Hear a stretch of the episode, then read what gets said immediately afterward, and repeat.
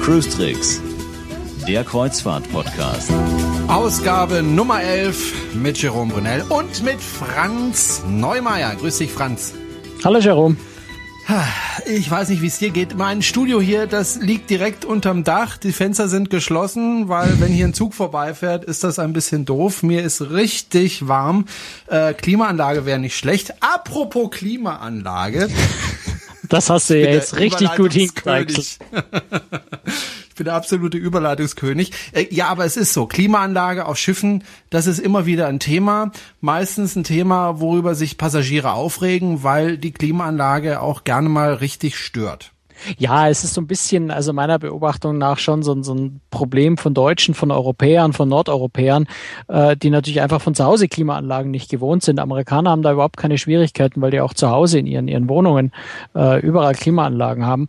Und deswegen damit entspannter deswegen umgehen können, einfach weil sie es gewöhnt sind äh, und dann nicht auf dem Schiff davon überrascht werden und, und sich nicht dran anpassen müssen. Warum stört eine Klimaanlage auf einem Schiff? Naja, das, was man an, an Kritik von den Heuten, Leuten liest äh, und hört, äh, ist, dass sie es einfach als viel zu kalt empfinden und oft auch sagen, es tränen ihnen die Augen, die Luft sei so trocken.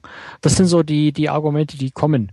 Oft dann auch noch, dass man die Klimaanlage nicht richtig regulieren kann, was, also wenn man ehrlich ist, auf fast allen Schiffen nicht stimmt. Natürlich kann man diese Klimaanlagen wunderbar regulieren. Äh, man kann genau die Temperaturen einstellen. Das, was eher stört, ist oft, und da kommt es ein bisschen darauf an, wie die Klimaanlage in der Kabine angeordnet ist. Manche sind wirklich direkt über dem Bett oder blasen direkt aufs Bett. Und das kann dann schon manchmal recht unangenehm sein, wenn einfach die ja, relativ kühle Luft, die da rauskommt, auch wenn insgesamt die Raumtemperatur vielleicht hoch genug ist, aber die kühle Luft, die aus der Anlage selber rausbläst, einem vielleicht beim Schlafen direkt ins Gesicht bläst. Das ist tatsächlich nicht so lustig, aber dafür kann man sich natürlich schützen. Man kann ein bisschen tricksen, ja. Wir hatten es ja in der letzten Sendung von Innenkabinen, von Außenkabinen, von Balkonkabinen. Du gehst ja eher in eine Balkonkabine, ich eher in die Innenkabine. Äh, in der Innenkabine brauche ich eine Klimaanlage, das ist klar, weil ich habe keine Fenster. Ich muss ja irgendwie Luft bekommen, sonst ersticke ich da in meiner Innenkabine. Bei der Balkonkabine kann ich mir aber vorstellen, da brauche ich eigentlich keine Klimaanlage. Wenn es mir zu warm wird, mache ich halt das Fenster auf oder die Tür auf und dann weht da ein frisches Lüftchen hinein. Aber soweit ich weiß, gibt's ja auch auf Balkonkabinen. Ich habe ja noch keine gehabt, so eine Balkonkabine. ja, ich kann mir das nicht leisten. Nee, ähm, aber so eine Balkonkabine braucht doch eigentlich keine Klimaanlage. Doch, braucht sie. Also zum einen hast du natürlich nicht immer angenehme 20 Grad draußen, äh, sondern du bist auch mal in der Karibik bei 100 Grad, 100 Prozent Luftfeuchtigkeit und 40 Grad Lufttemperatur. Da hilft dir jetzt die Balkontür aufmachen äh, nix, wenn du es kühler haben willst. Da hast du es nur mit einem Schlag richtig heiß. Genauso, wenn du, wenn du zum Nordkap hochfährst und es ist nicht gerade außergewöhnlich warmer Sommer, dann bist du echt froh, wenn, wenn die Klimaanlage vielleicht auch ein bisschen in der Lage ist, das Zimmer wärmer zu machen. Also wenn du da mal das Fenster aufmachst, kann es auch mal einfach richtig kalt werden. Also zum einen ist die Klimaanlage natürlich schon dafür gedacht, die Temperatur in der Kabine, nicht nur da, wir, Restaurant können wir, glaube ich, nachher noch kurz drüber reden, weil da ist es auch so ein Thema, aber in der Kabine geht es natürlich schon darum, einfach eine angenehme Raumtemperatur gleichmäßig zu halten. Und das sollte halt genauso sichergestellt sein, wenn draußen die Sonne auf die Fenster knallt, äh, als wenn es äh, draußen stürmt und regnet und einfach vielleicht nur fünf oder zehn Grad hat, was einfach im dümmsten Fall auch bei einer Transatlantikreise oder sowas auch mal passieren kann. Also der eine Zweck ist sicher die äh, Raumtemperatur äh, beizubehalten. Das andere ist aber auch, und das ist dann jetzt aus Sicht der Reederei wirklich wichtig und indirekt dann für den Passagier auch relevant, es trocknet die Luft so ein bisschen. Ja, also wenn ich draußen einfach gerade Karibik-Fahrgebiet oder auch mal im östlichen Mittelmeer oder sowas so richtig feucht draußen ist, einfach die Luft auf eine vernünftige Feuchtigkeit von vielleicht irgendwo zwischen 40 und 60 Prozent, was so als Normalluftfeuchtigkeit gilt, ähm, runtergetrocknet wird. Und es entsalzt die Luft auch so ein bisschen, weil Meerluft ist natürlich äh, relativ salzig. Und wenn man sich jetzt vorstellt, ich hätte da so eine salzige, feuchte Luft in der Kabine, dann kann man sich in etwa vorstellen, wie viele Wochen das dauert, bis in jeder Ecke der Kabine der Schimmel das Blühen anfängt. Äh, und dann würde würde man natürlich als erstes als deutscher Passagier an die, an die Rezeption rennen und erstmal 50 Prozent Nachlass verlangen, weil man in der Ecke ein Stück Schimmel gefunden hat. Also das ist so ein bisschen ein zweischneidiges Schwert. Die Klimaanlage ist einfach gerade auf See wichtig, um die Kabine auch so ein bisschen hygienisch und sauber zu halten. Du hast es vorhin schon mal angesprochen, ähm, wenn die Klimaanlage direkt über dem Bett positioniert ist, also dieses Rohr, was da rauskommt, dann kann das durchaus unangenehm werden. Ich habe gelesen, da hängen sich manche Leute so Tücher über, über die Klimaanlage. Ist das sinnvoll? Ja klar, also die Reederei wird natürlich sagen, bloß nicht. Ähm, und es, man muss, also man muss es schon realistisch, man muss es ein bisschen fair betrachten, auch das Thema. Ähm, an einem Strang Klimaanlage hängen natürlich mehrere mehrere Kabinen. Und wenn jetzt einer oder zwei oder drei äh, ihre Klimaanlage komplett abdichten, dann bläst es bei den anderen dreien umso stärker. Ne, unter Umständen. Also da muss man so ein bisschen, denke ich, auch an die anderen denken. Also man sollte es nicht übertreiben. Äh, nichtsdestotrotz spricht aus meiner Sicht überhaupt nichts dagegen, eine Klimaanlage, die mir direkt ins Gesicht bläst, äh, über dem Bett, über dem Bett oder auch neben dem Bett, einfach mal ja mal ein Handtuch davor zu hängen. Ja, dann drückt die Luft vielleicht nach unten weg oder, oder der, der Luftstrom wird zumindest etwas abgebremst von dem Handtuch. Manchmal funktioniert es, dass man das Handtuch einfach direkt in die Lamellen reinklemmt. Manchmal sind die Klimaanlagen aber auch so konstruiert, dass man sich schon auch mit ein bisschen Klebeband noch zu helfen, helfen muss. Da würde ich jetzt dringend empfehlen, kein äh, billiges Paketklebeband mitzunehmen, weil das hinterlässt erstens beim Abziehen eklige, scheußliche Spuren, geht zum einen schwer, zum anderen auch schwer ab. Meine Erfahrung ist so, als, als äh, Allround-Klebeband äh, ist zwar nicht ganz so billig, da kostet die 10-Meter-Rolle, kostet, ich habe gerade wieder eine neue gekauft, ungefähr 6 Euro. Aber das ist Leukotape, also ein medizinisches Tapeband, so zweieinhalb Zentimeter breit, nicht die ganz breiten, weil die sind dann noch teurer und bringen nichts in der Breite, aber so, ein so ein zweieinhalb Zentimeter ähm, medizinisches Tapeband, das ist richtig klasse. Das, damit kann man da, da kann man auch mal den Vorhang, der einfach nicht dicht ist, äh, licht, lichtdicht ist, mal an die Wand kleben. Da kann man Dinge reparieren damit. Ich habe mir meine zerbrochene Brille damit geklebt und es hat wirklich super gehalten. Ähm, und man kann eben vor allem eben auch äh, mal den Kopfkissenbezug zum Beispiel abziehen, der ist leichter als ein schweres Handtuch und dann vor eine Klimaanlage kleben, ohne dass man den Kabinensteward unglücklich macht, weil er die Klebereste nicht mehr wegbekommt. Also da kann man sich schon ganz gut behelfen und einfach äh, den, den Luftstrom so ein bisschen ablenken. Wie gesagt, man sollte nicht komplett verstopfen, aber so ein bisschen den Luftstrom direkt vom Kopf ablenken ist schon, äh, glaube ich, ganz machbar. Die andere Variante, was du gesagt hast, natürlich kann man schon auch mal die Balkontür offen lassen. Äh, viele Leute können auch nur bei offenem Fenster schlafen. Ich bin jetzt eher so der Typ, der stockdunkel und stockdicht braucht. Verstehe aber auch Leute, die sagen, ich kann nur bei offenem Fenster, wenn es hell ist, schlafen. Also ja, man sollte mit der offenen Balkontür so ein bisschen vorsichtig sein. Zum einen holt man sich natürlich die Feuchtigkeit ins Zimmer. Thema Gepäckgewicht spielt da gleich wieder eine Rolle. Feuchtes Gepäck ist, feuchte, feuchte Kleidung sind viel schwerer schwerer als, äh, als, als äh, trockene. Das heißt, wenn ich dann auf die Heimreise antrete, kann schon sein, dass ich mal gleich mal ein oder zwei Kilo mehr Gewicht im Koffer habe und dann mal 50 Euro Aufpreis bei der Fluggesellschaft zahle. Randaspekt. Aber die Feuchtigkeit hole ich mir natürlich ins Zimmer, die geht kaum mehr raus. Und wenn ich dann irgendwann so klamme Kleider habe, das macht dann auch keine so große Freude. Und woran man vor allem wirklich denken sollte, bei manchen Schiffen, nicht bei allen, geht die Klimaanlage auch nicht aus, wenn ich, den Balkon, wenn ich die Balkontür aufmache. Besonders umweltfreundliche äh, Schiffe haben da so einen Schalter an der Tür oder einen Sensor, der automatisch die Klimaanlage runterregelt, wenn man die Balkontür aufmacht. Äh, hat ein Schiff das nicht und das kann man natürlich einfach ausprobieren. Tür aufmachen, zehn Sekunden warten, wenn die Klimaanlage unvermindert kalt weiterbläst, hat sie keinen Sensor.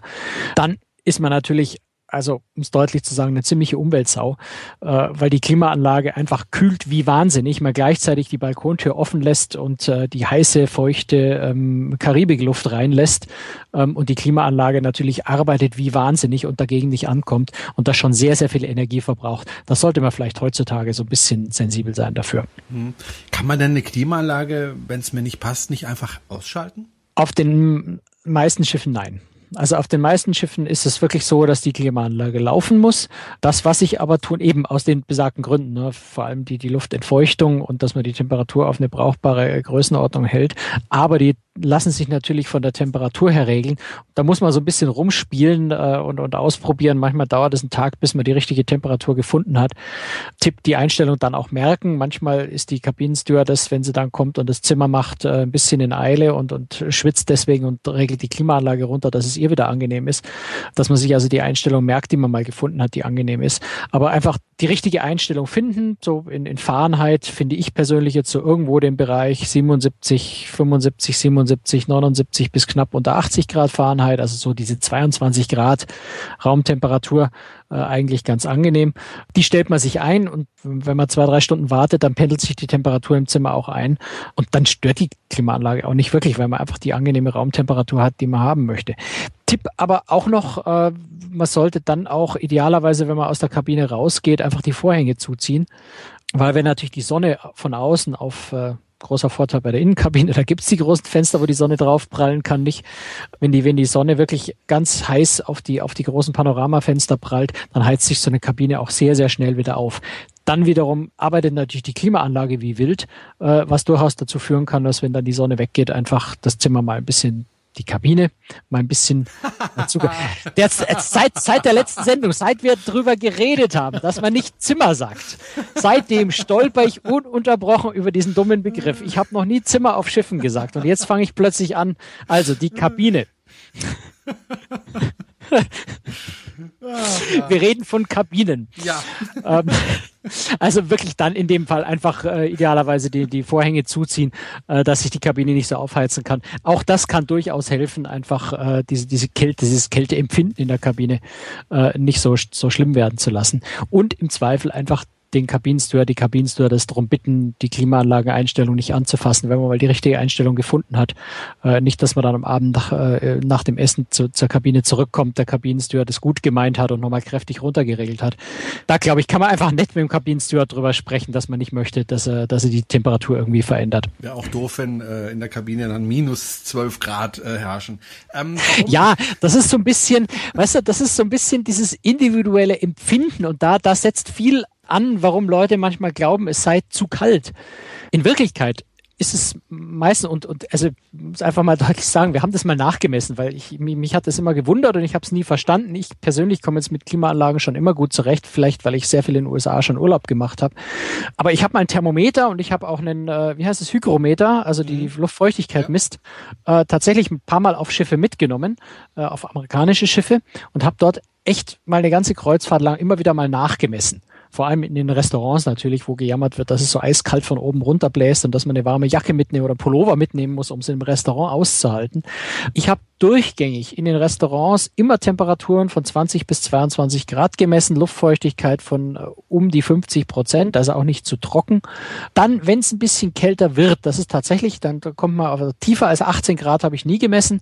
Ähm, so 18, 19 Grad ist in den großen Restaurants oft so die erste Viertelstunde. Na, wenn die Essenssitzung beginnt, die erste Viertelstunde, das hat einfach den Grund, dass natürlich ein großer leerer Raum, in den mit einem Schlag 2000 Leute reinplatzen, die alle gleichzeitig zum Essen kommen, heizt sich durch die Körpertemperatur der Menschen. Jeder kommt da mit 36 Grad Körpertemperatur rein. Vielleicht, in, wenn, wenn in der Karibik vom warmen Pooldeck kommt noch ein bisschen mehr.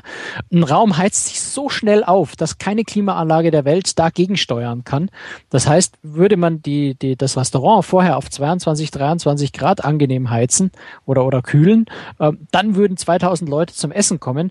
Dann würde es innerhalb von 10 Minuten in dem Restaurant 5, 26 Grad haben. Dann würden sich alle beschweren, dass es zu heiß ist und allen würde dann in ihren schönen schwarzen Anzügen mit, mit Krawatte und Abendkleid der Schweiß über den Rücken laufen, fände dann auch niemand so schön.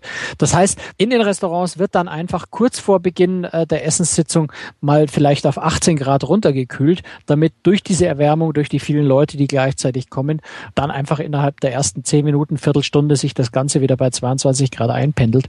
Wer dann richtig empfindlich ist und die 18 Grad wirklich nicht aushalten kann, die ersten 10 Minuten, der kommt entweder einfach so zu spät oder spricht sich mit einem Kellner ab und sagt ihm Bescheid und sagt, ja, die Kälte ertrage ich nicht, ich komme einfach eine Viertelstunde später, wenn die Temperatur normal ist. Da wird jeder Verständnis dafür haben und mit dem Trick kommt man dann, glaube ich, auch im Restaurant äh, temperaturmäßig ganz gut aus. Viele denken ja, ähm, ein Schiff verbraucht vor allem Energie für die Fortbewegung, aber ich glaube, ein großer Teil oder nicht unbeachtlicher Teil der Energie, die am Bord erzeugt wird, die geht auch in die Klimaanlage. Ne? Also grob über den Daumen ist ungefähr die Hälfte für die Fortbewegung. Äh, mhm. hängt natürlich von den Fahrstrecken und so weiter ab, aber so ganz grob über den Daumen die Hälfte für, für Antrieb, ähm, die andere Hälfte für Hotelbetrieb. Und beim Hotelbetrieb ist die Klimaanlage durchaus ein großer Faktor. Heutzutage modernere Schiffe werden dann natürlich mit Isolierglasfenstern, mit, mit äh, speziellen Beschichtungen auf den Fenstern, die Wärme nach außen wieder abweisen, äh, gebaut und so weiter, um also genau die, die, die Klimaanlage nicht so stark laufen lassen zu müssen. Aber ja, Klimaanlage ist beim Thema äh, Umweltschutz und Energieverbrauch durchaus eine relevante Größe. Das heißt, man wird ganz sicher keine Reederei finden, die, die aus Mutwillen die Klimaanlage stärker laufen lässt als unbedingt nötig. Einfach, weil das, da geht's richtig um Geld. Hast du noch ein paar Tipps zum Thema Klimaanlage, damit ich und die Klimaanlage so richtig gute Freunde werden? ja, also natürlich kann man so ein paar Sachen machen. Der eine Tipp wäre äh, schon mal nicht direkt vom Sonnenbad am Pooldeck zum Abendessen gehen, sondern einfach vielleicht mal eine Zeit dazwischen einplanen, wenn ich so richtig aufgeheizt äh, aus, aus, der, aus der Sommersonne vom Pool zwei Stunden in der prallen Sonne liegend äh, in die Klimaanlage, ins Restaurant gehe, in die Klimaanlage, dann schlotter und friere ich sogar bei 22 Grad. Das ist mhm. ganz normal und hat eigentlich mit der Klimaanlage überhaupt nichts zu tun. Also da sollte man so ein bisschen, ähm, möchte jetzt nicht zu oberlehrerhaft klingen, aber ein bisschen Vernunft walten lassen und vielleicht nicht aus der glühenden Sonnenhitze direkt äh, ein Hemd überschmeißen und ins Restaurant gehen, sondern vielleicht seinem Körper auch die Chance geben, da wieder so ein bisschen abzukühlen. Äh, dann friert man auch nicht zu sehr. Ansonsten würde ich auf jede Kreuzfahrt äh, immer eine leichte Jacke oder einen dünnen Pullover mitnehmen äh, oder, oder als Dame vielleicht einen leichten äh, äh, Schal, Pashmina oder Pashima, da scheiden sich ja die Geister, wie die Dinger nur heißen, aber diese ganz dünnen, äh, ganz dünnen Schals, die man einfach sich mal über die Schulter werfen kann, gerade bei schulterfreien Kleidern, das hilft äh, und, und hilft, äh, wenn, wenn die Klimalage vielleicht besonders stark bläst. Also das sollte eh ins, ins Gepäck gehören und wenn man so eine kleine leichte Jacke dabei hat, dann kann man sich da auch mal schützen. Wenn es ein mehrstöckiges Restaurant gibt, was es ja auf manchen Schiffen gibt äh, und wer da empfindlich ist, sollte sich einfach sehen, dass er einen Platz auf der oberen Etage kriegt. Wärme zieht nach oben, also da äh, ist es generell oben einfach wärmer als unten. Wenn man wirklich friert, kann man den Oberkellner auch einfach mal bitten, dass er die Temperatur erhöht. Also er kann da, da gibt es ja schon Einflussmöglichkeiten auf die Klimaanlage und wenn man es als wirklich besonders kalt empfindet, kann man das genauso wie im Flugzeug ja auch äh, einfach mal freundlich darum bitten, es ein bisschen wärmer zu machen. Ein Trick haben wir vorhin schon angesprochen, einfach mit dem Kabinensteward mal sprechen, dass er, dass er die Finger von der Klimaanlage lässt, die Einstellung nicht verändert, wenn man mal die richtige gefunden hat. Ja, und wer besonders empfindlich ist und da wirklich äh, seine ganze Urlaubsfreude dran verliert, ähm, der wählt vielleicht da einfach eine Kreuzfahrtroute in eher gemäßigten Klima. Also nicht Karibik im Sommer äh, und nicht äh, Nordland im Winter, äh, sondern vielleicht irgendwo so Mittelmeer im Frühjahr, wo es auch draußen einfach um die 20 Grad hat, weil dann friere ich auch bei Klimaanlage nicht zu sehr, weil der Kontrast zwischen draußen und drin nicht so groß ist.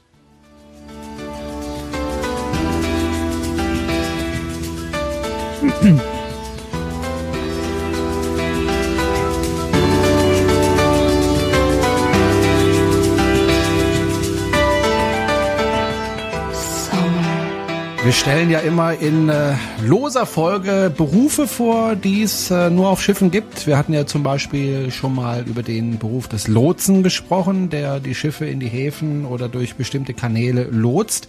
Heute sprechen wir mal über das Berufsbild Cruise Director. Was ist das? Ja, das ist doch eine Frage, Jerome, wo du zu Höchstleistungen äh, auflaufen kannst. Du warst zwar nicht Cruise Director, aber du hast im Team eines Großdirektors gearbeitet.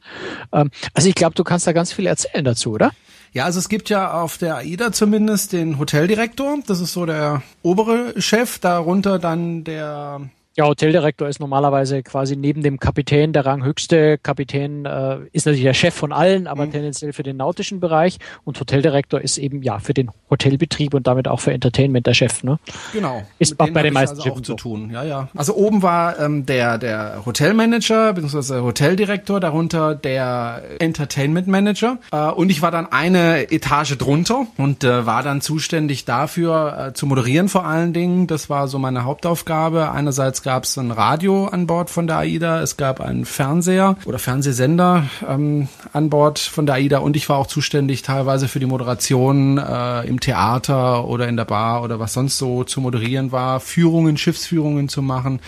Ich war aber auch zuständig äh, direkt für die Passagiere. Das heißt, ähm, ja, wenn es da Probleme gab oder für die Betreuung der Passagiere. Und ich war auch zuständig für die Betreuung äh, der Kinder und der ähm, Jugendlichen. Das heißt also, es gab natürlich äh, jemanden, der den Kindergarten da äh, geleitet hat. Ähm, ich habe halt Dienstpläne und solche Geschichten gemacht. So eine ganz schön umfassende Aufgabe, was du da hattest, ne? Ja, äh, das war auch mein Ach. Hauptproblem, muss ich ehrlich sagen, äh, als ich auf dem Schiff war, das war Schlafmangel. Also ähm, mein Dienst hat meistens ähm, mit der Radiosendung morgens angefangen. Das heißt, ich bin um, um sieben aufgestanden, dann habe ich äh, Radio gemacht, dann gab es irgendwelche Konferenzen, dann wurde irgendwas mit, äh, mit Passagieren gemacht, äh, am Abend dann in die Disco jede Nacht bis nachts um eins und ähm, bis man dann wieder runterkam, ja, wenn man aus der Disco kommt, da kann man ja natürlich nicht direkt ins Bett gehen, sondern man ist dann noch aufgewühlt. Mhm. Äh, da wurde es dann auch schon mal halb zwei, zwei und am nächsten Morgen um sieben ging es dann wieder los. Das klingt nach Knochenjob und vor allem klingt das so, als wärst du eigentlich ständig, ständig an vorderster Front. Äh, also wenig, wenig Arbeit im Hintergrund, sondern wirklich ähm, immer Rampensau, immer ganz vorne dabei, oder? Also mein Job äh, war tatsächlich äh, ich war neben meinem Vorgesetzten natürlich, ähm, war ich natürlich das Gesicht, äh, das die Passagiere kannten. Also meine Aufgabe war zum Beispiel auch, die, die, die Menschen am Schiff zu begrüßen, wenn sie also neu ankommen auf dem Schiff, denen Hallo zu sagen. Äh, ich bin auch ständig unterwegs gewesen in den öffentlichen Bereichen der AIDA und man grüßt dann natürlich. Also war, als ich dann von der AIDA runtergegangen bin und dann durch Stuttgart gelaufen bin, dann musste ich immer unterdrücken, jedem, der mir entgegenkam, Hallo und wie geht's äh, entgegenzuwerfen, weil ich das also monatelang so gemacht habe auf dem Schiff natürlich. Also man war ständig unterwegs äh, auf dem Schiff und hatte ständig mit Passagieren zu tun, was ich aber auch sehr genossen habe. Also mir hat das wirklich Spaß gemacht. Und dann hat man aber natürlich nebenher noch Dienstpläne zu machen, sich um seine Mitarbeiter zu kümmern, ähm, zu gucken, dass die ihre Arbeit machen, dann zwischendurch Fernsehsendungen und dann wieder Konferenzen, äh, wo man dann auch schaut, ähm, was kommen kommen auf der nächsten Reise auf uns zu, welche Passagiere kommen da in welchem Alter sind die Passagiere, das war auch ganz interessant zu sehen, also dass es Reisen gab, gerade in der Ostsee, wo die Passagiere eher älter sind in der Nebensaison und dann auf dem Mittelmeer, wo dann so eher die Party-People äh, und die Familien auf das Schiff kamen. Und darauf hat man sich dann durchaus eingestellt, äh, beziehungsweise man wusste einfach, okay, äh, auf der nächsten Reise sind die Passagiere jünger, ja, und hat sich dann innerlich darauf eingestellt da erlebt man einige verrückte Dinge dann nämlich auch an äh, mit, mit Passagieren, oder? Ja, das, das, was einfach, einfach schade ist, ähm, man freundet sich auch teilweise mit den Passagieren an, man, man lernt sie kennen. Abends in der Disco war ja auch eine Aufgabe von mir zu gucken, wo sind Leute alleine, ja, und dann einfach hinzugehen und die anzusprechen, damit die sich nicht so einsam fühlen. Und natürlich entstehen dadurch, ja, ich will jetzt nicht sagen Freundschaften, aber man lernt sich eben kennen. Und kaum hat man sich an die Leute gewöhnt, dann gehen sie schon wieder vom Schiff. Das fand ich eigentlich immer schade, weil nach sieben Tagen hat äh, meistens sind dann alle abgestiegen und die neuen dann wieder aufgestiegen und dann waren alle wieder weg. Was aber schön war, ähm, das war ganz witzig. Man findet mich ja auch im Internet und äh, manche Passagiere haben dann tatsächlich im Internet recherchiert, äh, was weiß ich, mein Facebook-Account oder ähnliches und äh, haben mich dann, als ich dann wieder an Land war, kontaktiert und äh, gefragt, wie es mir geht und was ich so mache. Und einmal kamen auch Passagiere, ehemalige Passagiere nach Stuttgart und haben mich da angeschrieben, hey, lass uns doch einen Kaffee zusammen trinken. Das fand ich sehr, sehr nett und sehr lustig. Das finde ich spannend. Auf der anderen Seite ist natürlich ein, so, so ein bisschen ein ungleiches Verhältnis. Äh, du hast äh, sieben Tage, also alle sieben Tage äh, ein paar hundert, paar tausend neue äh, Gäste. Für die Passagiere ist quasi ein einmaliges Erlebnis, äh, dich kennenzulernen. Führt es nicht dazu, dass man irgendwann, ich weiß nicht, hunderte von neuen Freunden Freunden hat, die jeweils glauben, der beste Freund zu sein und für dich sind es halt einfach Hunderte. Ähm, kommt man da irgendwann in die Bredouille, dass man die Leute enttäuschen muss, weil man sagen muss, hör zu, du bist jetzt ein netter Typ, aber du bist halt einer von ein paar hundert, die ich inzwischen irgendwie kenne. Nein, also die Passagiere wissen schon, dass, dass ich täglich neue Leute kennenlerne und wissen das schon einzuschätzen. Und ja, die Passagiere sind auch oftmals ja nicht alleine auf dem, auf dem Schiff. Das heißt, sie haben ihre Freunde dabei oder ihre Familie dabei und sie haben also jemanden, mit dem sie reden können. Ja. Da bin ich dann nicht ganz so wichtig. Ähm, also bist hast nicht, nicht auch noch die Funktion als Bordpfarrer und Seelsorger? Nein, nein, nein. Also das nicht. Ähm, aber es ist einfach ähm, nett, wenn, wenn die Leute auf einen zugehen, offen zugehen und sich mit einem unterhalten. Es ist auch immer interessant äh, zu erfahren, wo kommen die Leute her und ist es ihre erste Kreuzfahrt oder auch was gefällt ihnen jetzt an Bord oder was gefällt ihnen vielleicht nicht so sehr.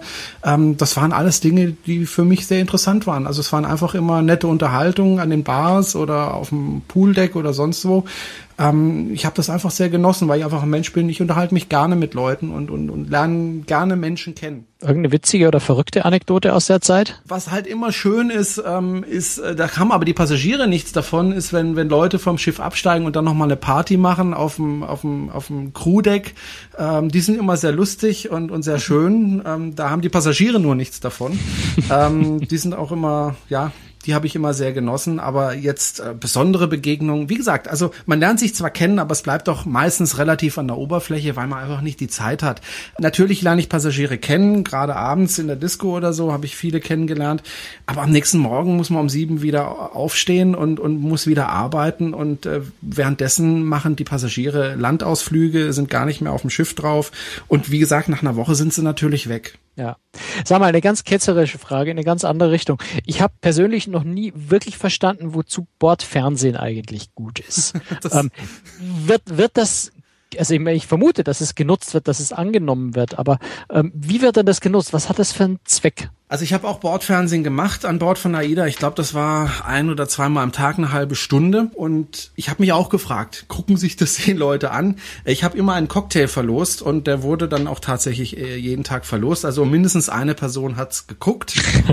das weiß ich, das kann ich also ganz sicher sagen. Ich habe ähm, versucht, einfach auf die Reise einzugehen. Wir haben einfach über die nächsten Ziele gesprochen. Teilweise haben wir aber auch über das Schiff gesprochen. Ich hatte dann so Filmchen äh, über die Maschine oder die Brücke. Das sind so Einspielfilme, die man da zeigen konnte und äh, wo ich gehofft habe, das interessiert die Leute. Aber ganz ehrlich, äh, wenn ich entscheiden müsste, muss es auf einem Schiff äh, Fernsehen geben oder nicht, ich glaube, ich würde darauf verzichten, weil ich glaube nicht, dass es sehr, sehr stark genutzt wird. Also ich persönlich gehöre jetzt zu den Menschen, die auf, an Bord nicht im Traum auf die Idee kommen, den Fernseher einzuschalten, zwar egal, was da läuft. Außer die Bugkamera, die schalte ich ab und zu mal ein, äh, um zu sehen, was voraus ist, wenn ich gerade nicht rausschauen kann. Ansonsten gehöre ich jetzt zu den Menschen, die auf, an, an Bord komplett auf ein Fernsehgerät verzichten können. Verstehe aber auch, dass vielleicht manche Leute sich einfach mal entspannen wollen, Film reinziehen wollen. Ähm, Wobei, es hat mir und, echt äh, Spaß gemacht. Also ja. ähm, Fernsehen. Das heißt, das ist auch wirklich, also dieses Bordfernsehen ist auch wirklich jedes Mal live frisch neu produziert. Das sind ja. keine Konserven, die man jede Reise wiederverwendet, selbst wenn es die gleiche Route ist, sondern es ist wirklich jedes Mal neu auch produziert. Ja, also die Einspielfilmchen natürlich nicht, das ist klar, ja. aber ähm, äh, die Sendung an sich, ja, und da gab es auch mal eine Lust, du hast ja vorhin nach einer lustigen Geschichte gefragt. Wir haben mal eine Sendung gemacht, da wir hatten so Handmikrofone, also leider nicht so Mikrofone, die man sich so ansteckt, sondern Handmikrofone. Und äh, die funktionieren ja alle mit, äh, mit Akkus, also mit Batterien. Und ähm, ich habe also meine Sendung angefangen mit dem, mit dem ersten Mikrofon und plötzlich war die Batterie leer. Gut, nicht schlimm. Man lässt sich dann schnell ein anderes äh, bringen, ein anderes äh, Mikrofon und das war dann nach weiteren zwei Minuten auch am Ende. äh, ich dann langsam ein bisschen angesäuert, äh, habe mir das dritte Mikrofon geben lassen, das letzte. Und äh, als auch das ausfiel, habe ich dann noch in die Kamera gewunken und äh, gesagt, ja, tut mir leid, das hat zwar keiner mehr gehört und habe dann die Sendung beendet, weil es einfach nicht mehr weiterging äh, und war dann nicht so ganz erfreut, aber na gut, das sowas passiert dann halt auch. Aber das ist dann eben live, das ist ja dann auch das Schöne. Nee, aber Fernsehen machen macht echt Spaß, also mit der Kamera arbeiten macht mir persönlich also wirklich Spaß, weil man einfach mehr Möglichkeiten hat als jetzt äh, beim Radio. Ähm, mir hat es Spaß gemacht. Insofern habe ich das immer genossen, diese halbe Stunde, wenn die Technik funktioniert hat.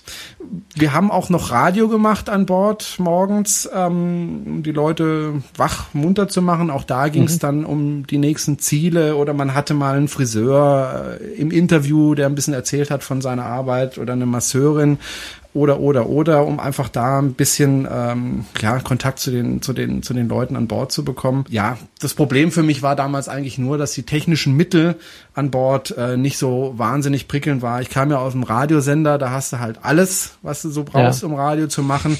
Und auf der AIDA hast du das, zumindest auf der alten AIDA, auf der Aura, hast du das dann halt mehr oder weniger mit einem Laptop gemacht und das war's dann auch. Das war dann schon ungewohnt und und nicht so ganz praktisch wenn man so einen Job machen will, äh, das vielleicht noch als letzte Frage, braucht man da sehr viel Ausbildung vorneweg äh, oder ist es eher was, wo man sagt, ich fange damit mal an und benutze es eher als Sprungbrett, wenn ich mal äh, Radio-Fernsehjournalist werden will? Also man muss sagen, an Bord von AIDA ähm, ist man nicht Angestellter von AIDA, sondern eine andere Firma, die auch äh, fürs ganze Unterhaltungsprogramm zuständig ist, also auch für, für die Schauspieler an Bord, die diese Musicals und so weiter machen, das ist die gleiche Firma. Äh, und da wird man gecastet. Bei mir war das so, ich habe ähm, eine E-Mail bekommen von dieser Firma und die haben mich gefragt, na, hast du nicht mal Lust, äh, zu uns nach Hamburg zu kommen und äh, mal bei einem Casting mitzumachen? Ähm, habe ich gesagt, ja, warum nicht? Ich hatte eigentlich gar nicht vor, äh, aufs, aufs Schiff aufzusteigen, weil ich auch mitten im Studium war.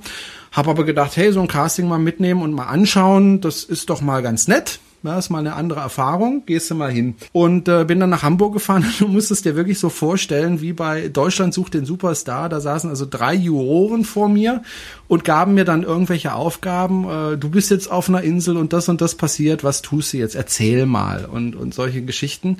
Äh, Moderationsübungen äh, und so weiter und Castings. Und ich habe das alles nicht so furchtbar ernst genommen, weil ich mir dachte, naja, du gehst sowieso nicht aufs Schiff, du machst einfach nur das Casting mit. Und dadurch war ich natürlich ein bisschen entspannter vielleicht als die anderen.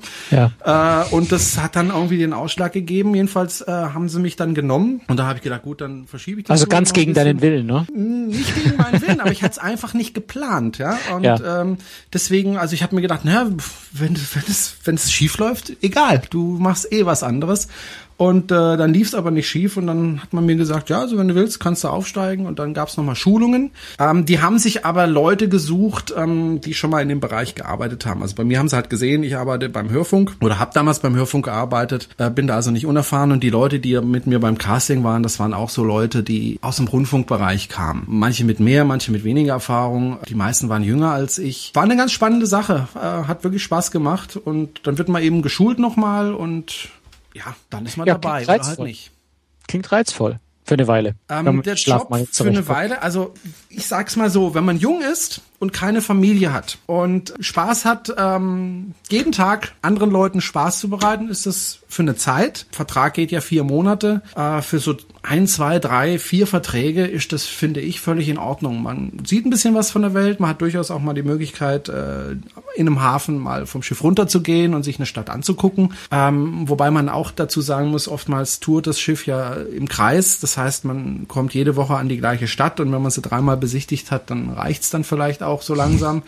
Ähm, aber sage ich mal, wenn man wirklich keine Familie hat und, und, und einfach mal ein bisschen rauskommen will und einfach mal was anderes erleben möchte, dann ist sowas äh, eine coole Sache. Äh, nicht besonders toll bezahlt, allerdings hat man auch wenig Kosten. Also ich konnte damals mein Studentenzimmer untervermieten, hatte also keine Kosten äh, an Land und äh, keine Kosten an Bord, weil da kann man ja umsonst essen. Dann ist das eine schöne Sache. Wenn man Familie hat, ähm, Kinder vielleicht sogar noch hat, dann muss man sich das, denke ich, gut überlegen. Denn man ist dann, wie gesagt, vier Monate weg und äh, hat ja das kann schon kann, recht tough sein. Das kann hart sein und zumal man auch mal man hat auch keinen einzigen freien Tag an Bord. Man arbeitet wirklich jeden Tag. Das hilft auf der einen Seite weil man einfach abgelenkt ist aber auf der anderen Seite sitzt man dann abends äh, in seinem kleinen Zimmerchen in seinem Doppelbett oben drin oder Etagenbett und und denkt an seine Familie. Und das ist dann schon manchmal schon schwierig. Und was ähm, vielleicht auch nicht ganz einfach ist ähm, man hängt halt mit den Leuten, mit denen man zusammenarbeitet, auch auf engstem Raum auf diesem Schiff. Man kann niemandem mhm. ausweichen.